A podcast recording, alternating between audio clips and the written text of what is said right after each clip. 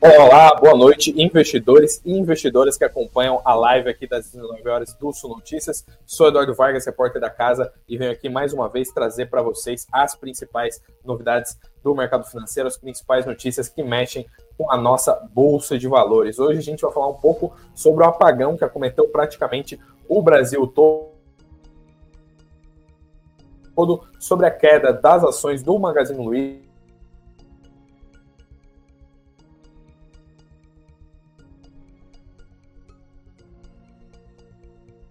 depois da nossa vinheta. Confere aí.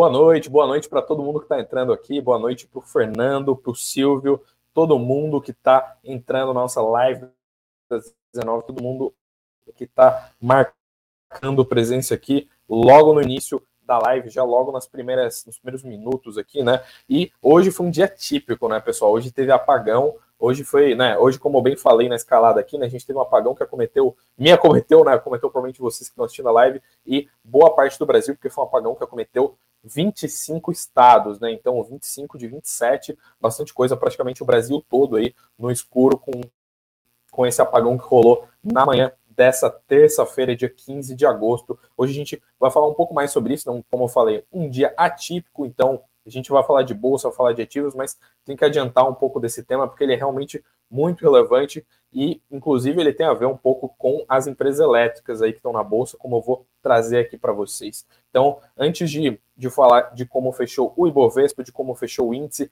falar um pouco dos papéis, eu venho aqui trazer essa matéria aqui. A gente falou sobre isso no site, mas venho trazer essa matéria aqui da Folha de São Paulo. O pessoal destaca aqui que o apagão atingiu 25 estados e o Distrito Federal, né? E as causas ainda estão sendo investigadas. Então eu não tenho, inclusive, como falar para vocês é, o que, que, causou esse apagão, porque o pessoal ainda está apurando, mas foi uma coisa que mexeu muito com as percepções sobre o Brasil, mexeu muito com o pessoal que estava responsável por isso aqui internamente, inclusive uh, chamou bastante atenção no mercado, porque há pouco tempo, né, inclusive uh, foi ontem, né, que rolou renúncia do presidente da Eletrobras, né, eu vou falar mais sobre isso uh, alguns minutos aqui adiante, mas eu já adianto para vocês que o pessoal acabou, não, não necessariamente vinculando os fatos, né, mas acabou gerando alguns ruídos aqui.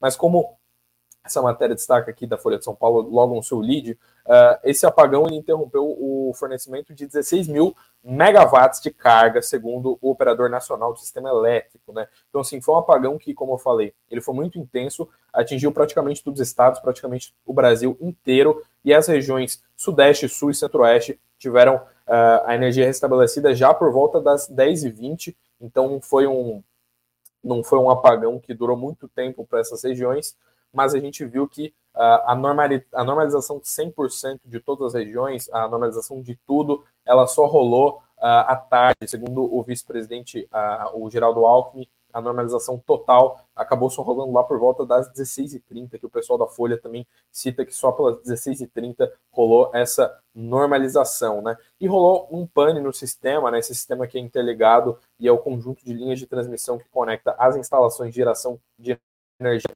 do norte e do nordeste com as instalações majoritariamente de consumo da região sudeste. Inclusive, eu destaco aqui, né, é importante falar sobre o panorama político, né, no momento do apagão, o ministro do MME, né, da, da Minas e, de, de, Minas e Energia, né, ele estava no Paraguai acompanhando a comitiva do Lula, ele decidiu retornar para o Brasil depois que isso rolou, né, e ele, inclusive, não, o Silveira determinou a criação de um grupo de trabalho com o Ministério, a ONS, né, que é o operador nacional, e a ANEEL para averiguar o que, que aconteceu. Né? Então ninguém sabe ao certo o que, que causou esse apagão. Os motivos ainda são muito nebulosos. Fato é que isso acabou afetando praticamente o Brasil todo e os técnicos, né, o pessoal que uh, da área mais técnica que foi ouvido aqui pela Folha, foi, uh, resolveu não se identificar. Né? Então foi o pessoal que uh, preferiu se manter anônimo e eles disseram né, que o mais provável é que a falha tenha começado na região norte, com os, com os reservatórios das hidrelétricas cheios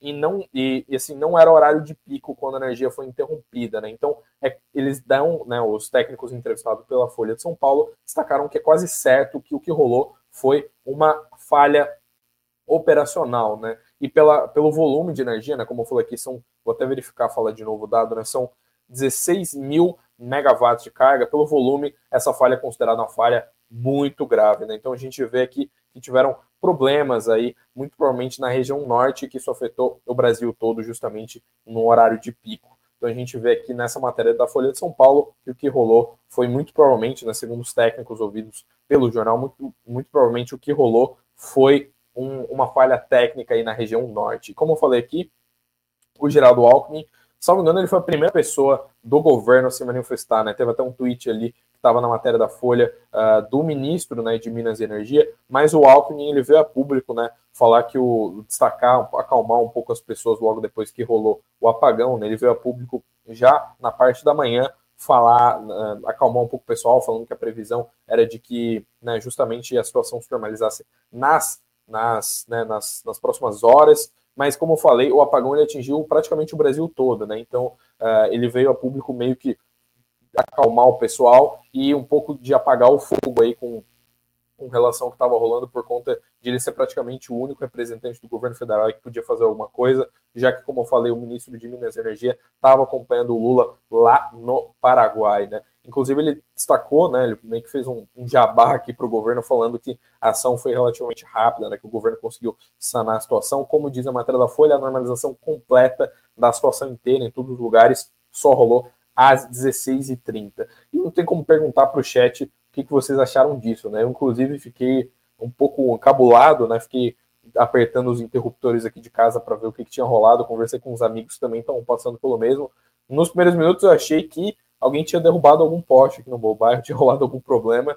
Uh, um pouco depois eu fui ler o, o material, estava na minha leitura matinal e vi que o problema era muito maior. Então comenta aqui o que, que vocês estavam falando, que vocês estavam fazendo, na verdade, né, durante esse apagão, que, que vocês estavam, onde é que vocês estavam hein, nesse momento, durante a manhã em que rolou esse apagão. E além disso, como eu falei, né, antes de falar do Ibov ainda, vou só destacar esse ponto aqui do da Eletrobras, como eu falei, o CEO, o Wilson Ferreira, inclusive que animou bastante os investidores quando ele entrou para a Eletrobras, né? Ele que é um executivo muito bem visto pelo mercado, ele renunciou, né? As ações desabaram, né? A gente teve queda nas ações da Eletrobras e uh, alguns analistas, como essa própria matéria destaca aqui, né? Alguns analistas recomendam ainda a compra dos papéis, mesmo que tenha rolado isso, né? Mas além de, né, independente de tudo, essa renúncia do, do Wilson Ferreira, ela chamou bastante a atenção do mercado. Como eu falei, quando ele entrou, né, quando ele veio para a Eletrobras, ele que é um executivo muito bem visto pelo mercado, ele animou, as ações subiram, né, mais ou menos é,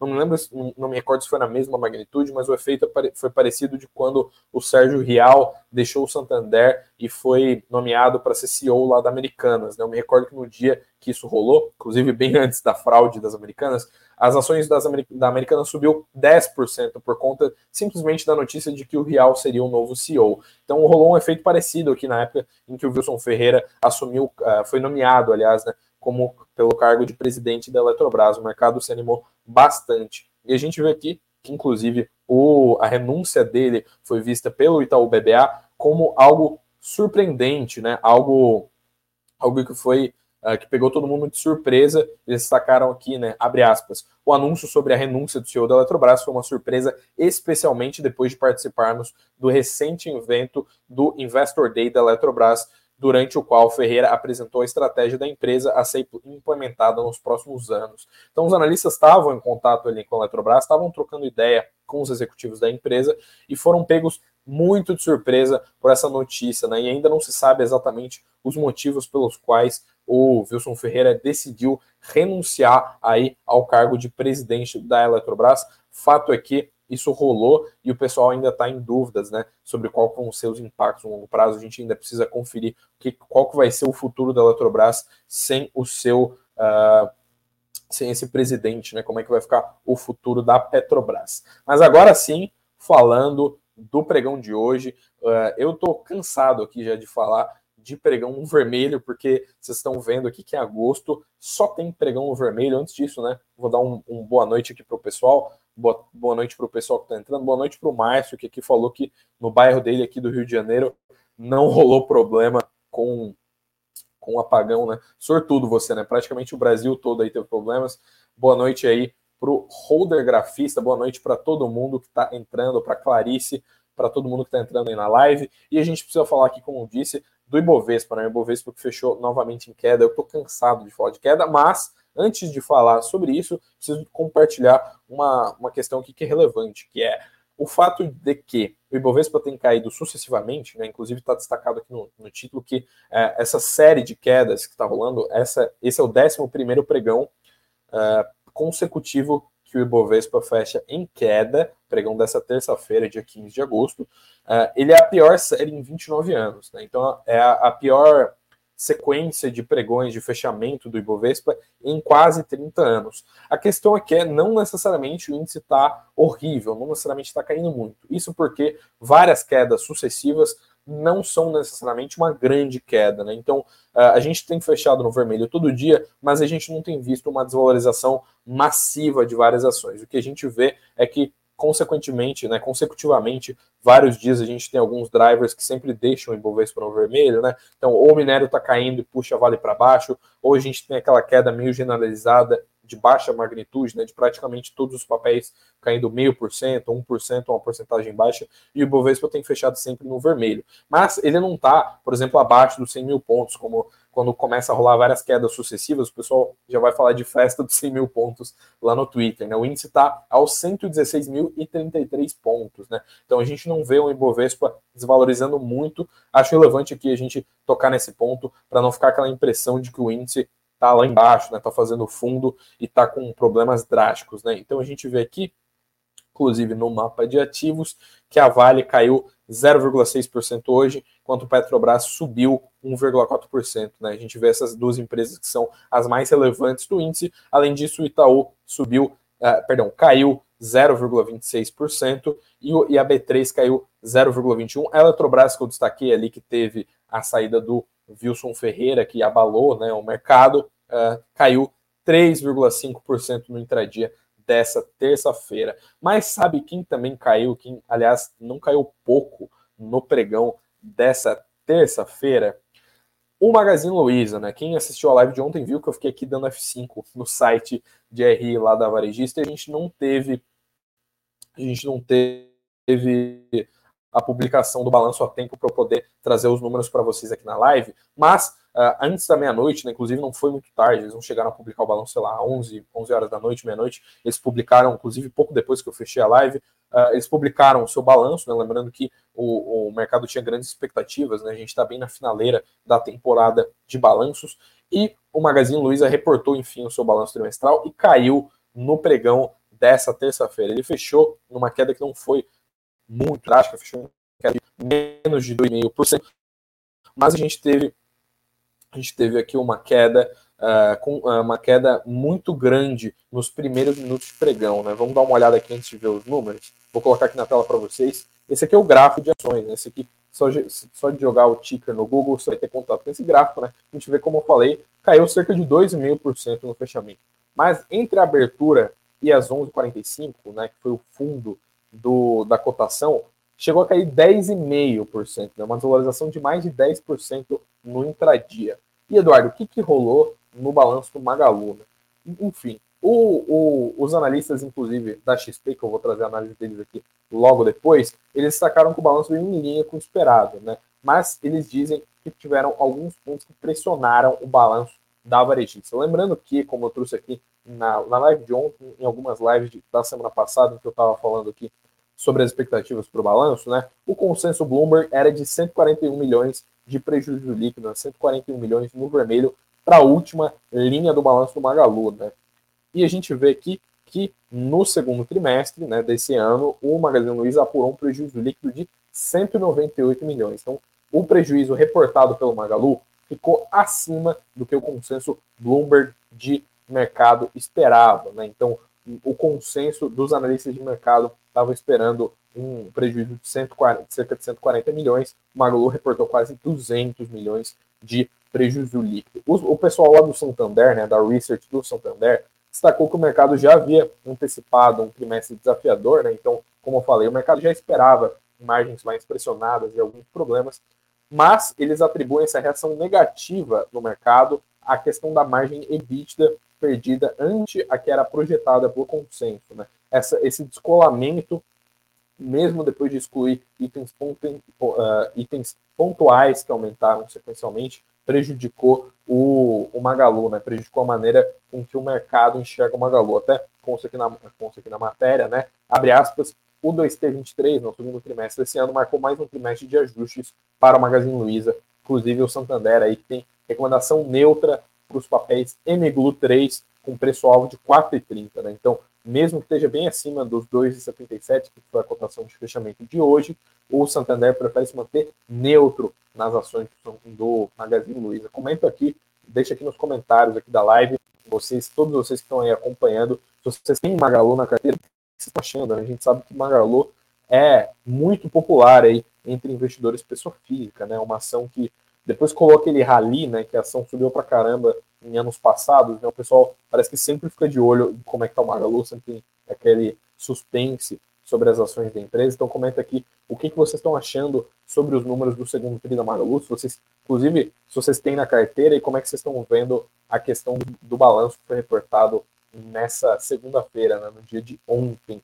depois do fechamento da nossa live. E destacando aqui, né, falei que ia trazer a análise da XP. Como eu falei, o pessoal falou que o resultado foi em linha com o esperado. Né? Eles, o pessoal, né, os três analistas que elaboraram esse relatório, inclusive, eles destacam que a margem bruta foi melhor e a geração de caixa foi positiva, mas as despesas não recorrentes foram de 160 milhões, aí, jogando contra, né, sendo um vento contrário ah, para o balanço do Magazine Luiza. Né? Eles destacam que o seguinte, né, abre aspas, o Magazine Luiza reportou resultados em linha no segundo trimestre, com crescimento estável de receita, margem bruta melhorando e geração de caixa positiva, mas com despesas não recorrentes de 160 milhões. Eles mantiveram a recomendação neutra e o preço-alvo de R$ 5,00 para as ações do Magalu, praticamente, inclusive, é quase o dobro né, da cotação do Magalu, para vocês verem como o pessoal de, né, como os, os analistas de seu site, eles estão cautelosos, né? Eu já vi isso rolar muitas vezes com ações de varejistas,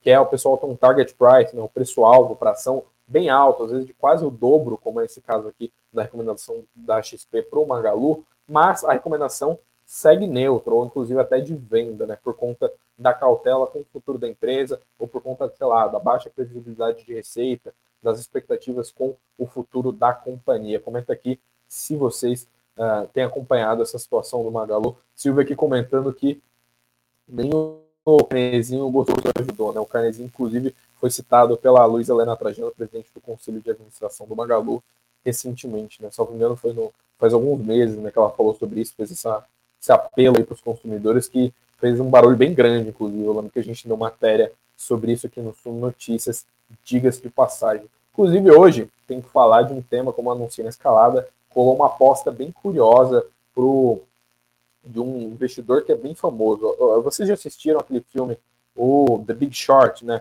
Na tradução, na tradução do filme aqui no Brasil, chama-se A Grande Aposta, né? O The Big Short, que é protagonizado pelo Michael Burry, e ele faz ali uma aposta, ele meio que prevê a crise de 2020, 2009, né? Então ele, ele ficou muito famoso por conta disso. Esse filme é bem famoso, o pessoal do mercado financeiro adora esse filme. Comenta aí se você já viu, a gente vai falar sobre isso logo menos, porque o Burry, né, que é esse cara que inspirou o personagem do filme, ele fez uma nova aposta, ele está apostando em quebradeira de novo, mas não tem a ver com o setor imobiliário. Antes disso, vou passar rapidinho aqui por mais um balanço, mais uma movimentação no Ibov por conta de balanço. Rapidinho aqui falar de BRF, porque subiu, chegou a subir né, durante o pregão dessa terça, 7,3%. A BRF que também reportou seu balanço depois do pregão de ontem. Né? A gente viu que uh, eles reportaram um prejuízo de 1,3 bi. Então, assim, a última linha do balanço ó, ficou bem no vermelho, né? inclusive quase triplicou uh, o prejuízo líquido em relação a igual período do ano anterior. Né?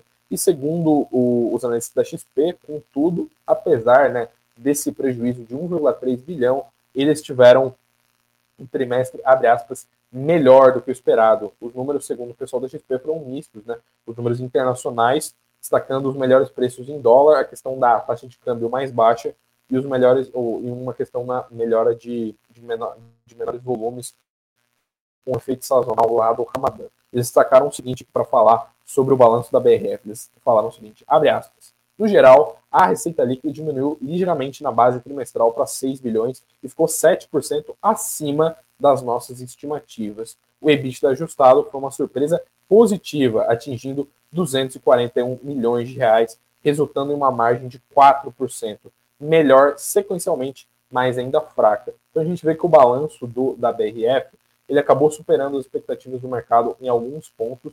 As ações da BRF que já estavam pressionadas há alguns meses e o pessoal da XP ali destacou que os números uh, descolaram né, positivamente em alguns pontos, né? E por isso, inclusive, as ações subiram ali cerca de 7% durante o pregão dessa terça-feira. Pessoal aqui, inclusive, Gabriel acabou de falar que em Ribeirão Preto caiu tudo durante o apagão, o apagão que estava sendo o tema do início da live, provavelmente é o tema mais falado aí no Brasil de hoje, porque todo mundo todo mundo só fala disso, né? Eu tive até que adiantar falar sobre isso antes de falar sobre o fechamento de hoje. Vou beber minha água aqui antes de falar sobre a questão da, do investidor lá da crise de 2000, 2009, né? Se você está curioso sobre isso, vou falar sobre isso agora, porque a gente já fechou o assunto BRF. Pois é. Como eu perguntei, né? Vocês já assistiram esse filme, né? Comenta aí se você já assistiu o A Grande Aposta do Big Short. Que é o seguinte, o cara, vou até colocar a foto dele, Michael Burry. Michael Burry. Esse aqui é o cara do filme ele ainda é investidor, ele ainda é famoso, ele ainda tem uma gestora, ainda tem uma asset management lá nos Estados Unidos. Então ele ainda atua no mercado financeiro. Esse aqui é o cara que inspirou o filme de, 2000, de 2009, né, o, o, The Big Short, em que ele basicamente ele meio que prevê a crise do subprime. Então uh, esse, esse evento né, do, do mercado imobiliário, essa bolha que estourou Uh, como o próprio nome diz, é uma bolha, então ninguém previu, ninguém estava prevendo que isso fosse acontecer. Praticamente só ele conseguiu ganhar dinheiro com o que rolou lá em 2009, com as posições que ele tinha no fundo dele. Depois que aconteceu tudo que aconteceu, ele ganhou dinheiro pra caramba. E isso, obviamente, deixou ele muito famoso, né? À toa que rolou esse filme aí, o The Big Short, ou A Grande Aposta, e a gente viu que ele ganhou bastante notoriedade. E agora, nessa semana, como vocês podem ver que todas as manchetes são de cinco horas atrás, a imprensa internacional cobrindo isso aqui pra caramba, porque ele fez uma aposta muito relevante contra o mercado de ações dos Estados Unidos. Ele está prevendo queda, queda drástica, aparentemente, no mercado acionário dos Estados Unidos. Esse aqui, esse, essa aba aqui que está aberta, isso que vocês estão vendo aqui na minha tela, é, é a lâmina, é o formulário que ele tem que divulgar para a SEC, que é como se fosse a CVM lá dos Estados Unidos, e que transparece as posições do fundo dele. E Eduardo, o que, que, que quer dizer? Né? Um monte de número, um monte de coisa complexa. Vocês podem ver que as duas primeiras linhas, não sei se vocês estão conseguindo chegar direitinho, as duas primeiras linhas são as duas maiores posições do fundo. As duas juntas correspondem a nada mais nada menos do que 93% do portfólio do fundo do Burry. 93%. O que, que são essas duas posições? Elas são praticamente iguais, são puts, opções de venda, né? Então, opções de venda, você basicamente, de certa forma, você está apostando na queda de um determinado ativo, e são opções de venda de índices do mercado americano, né? índices de Wall Street. Uma das posições está apostando na queda do S&P, ele apostou 886 milhões de dólares na queda do S&P, e além disso ele apostou 738 milhões de dólares na queda da Nasdaq. É dinheiro para caramba, é muito dinheiro, né? Então a gente vê aqui que o Burry está apostando e apostando firme, está rolando um problema que vai rolar, né? Uma queda drástica no mercado de ações dos Estados Unidos. A gente vê, inclusive, esse aqui é o nome desse formulário, né? O formulário 13F que ele tem que entregar ali para as autoridades regulatórias dos Estados Unidos e ele transparece aí ela essa, essa essas posições aí que são que estão apostando na queda do S&P e, e, da Nasdaq, né? Índices bem relevantes, índices que você inclusive deve conhecer e que são relevantes aí para as bolsas de Nova York. A gente vê inclusive que as duas posições juntas, obviamente, somam quase ali praticamente, inclusive acho que um pouquinho mais, né, do que 1,6 bilhão de dólares, né? Então, Burry esse investidor dos Estados Unidos está apostando e está apostando firme na queda do mercado acionário americano, está prevendo quebradeira por parte dos mercados internacionais. Lembrando que, muito provavelmente se a gente vê uma queda drástica, né, já que os Estados Unidos é, o, é a maior economia global, mas se a gente vê uma derrocada aí das bolsas de Wall Street, muito provavelmente a gente vai ver uma contaminação das outras bolsas, inclusive aqui do Bovespa de várias outras bolsas mundiais. Então, com isso a gente fecha um pouco do noticiário de hoje. Calma lá, não sai da live, tem mais assunto, tem macro, a gente tem que falar como que fechou lá fora e teve movimentação das commodities também nessa terça-feira. Então, comenta aí, inclusive, o que, que, você achou dessa questão do Burry, porque eu sei que toda vida que ele faz algum movimento, pelo menos o pessoal da gringa, né, o pessoal, os investidores internacionais, pessoal que está no Twitter, pessoal que acompanha bastante os mercados de lá, costuma comentar bastante, gera bastante burburinho, um perdão do trocadilho aí com Burry, que é o sobrenome dele, mas gera bastante burburinho ele quando ele monta alguma posição dessas, né? Inclusive, eles tiveram essa questão. O Silvio aqui perguntando se lá fora eles divulgam as posições atuais do fundo por conta do delay. Bom, é, isso fica na, na questão regulatória do, da questão da SEC, né? Eles, salvo engano, isso também, eles têm também tem um delay, né? Então essas posições aqui elas não foram montadas agora, também tem um delay, mas salvo engano, eu preciso dar uma olhada aqui que o, o, o delay deles é menor, salvo engano, não são três meses igual é a exigência aqui da CVM. Bem lembrado, Silvio, sempre atento aí com as notícias. Mas a gente tem que falar, já que o, o Burry estava apostando na queda das, dos índices, né, do S&P, da Nasdaq, a gente tem que falar, como de costume aqui, no fechamento aqui do mercado dos Estados Unidos. Né? Lá em Wall Street, hoje o Dow Jones fechou em queda de 1%, o S&P caiu 1,16% e a Nasdaq caiu 1,14%. Então hoje, nessa terça-feira, o Burr ganhou dinheiro aí com, com essas posições aí que estão porque tá tomando risco pra caramba, né? 93% da carteira, gente, é dinheiro pra caramba. 1,6 bilhão de dólares apostando na queda dos índices. Além disso, no cenário das commodities, a gente vê 1,3% de queda no petróleo Brent a 85 dólares por barril, isso com alguns receios na economia chinesa, mas por outro lado, o minério de ferro subiu 1,58% a 101 dólares e 58 centavos. Isso depois que rolou uma, um corte de juros, né? O pessoal do Banco Central lá da China passou a tesoura na taxa básica de juros, o minério reagiu subindo quase 1,6%, né? 1,58% de avanço lá em Dalian. Além disso, falando de indicadores, né? Como eu falei aqui, a gente tem que falar de macro no final da live, né? O foco aqui é sempre falar de empresa, falar de Bovespa, mas a gente tem que falar de macro, que inclusive também impacta o nosso querido índice. A gente viu hoje, né? Se você assistiu a live de ontem, você sabia que hoje era dia de divulgar vendas no varejo por parte dos Estados Unidos. Eles que divulgaram esse dado que ficou, inclusive, acima do esperado. Né? As vendas do varejo subiram 0,7% ante previsões do consenso definitivo de 0,4% de alta. Mas para amanhã, Eduardo, amanhã, o que, que tem para amanhã? Né? A gente sempre pensando no futuro aí, mas a gente tem quatro indicadores que são relevantes. Um deles é do mercado doméstico aqui do nosso querido Brasil, né? Três da madrugada a gente vai ter inflação do Reino Unido, né? Por conta do fuso, isso sai 3 da matina. Além disso, o PIB da zona do euro vai ser divulgado às 6 horas da manhã. Às 9 e meia, os Estados Unidos divulgam alguns dados que são relevantes aí para ver como é que está a atividade econômica de lá. Então, os Estados Unidos, às 9 e meia, vão, vão divulgar né, os dados das licenças de construção e os dados das construções de casas novas, né? Mostrando como é que está o mercado imobiliário e, consequentemente, como é que está a atividade econômica dos Estados Unidos indicador até de certa forma relevante, já que a gente está todo mundo de olho no Fed, né, como é que está o ciclo de juros do Fed. E por último, mas não menos importante, inclusive é o indicador aqui do mercado doméstico que eu falei aqui do Brasil, a gente tem às 14h30, duas e meia da tarde, tem divulgação do fluxo cambial estrangeiro, né, mostrando um pouco mais sobre como é que está o dólar, sobre como é que está ah, a questão dos investidores internacionais.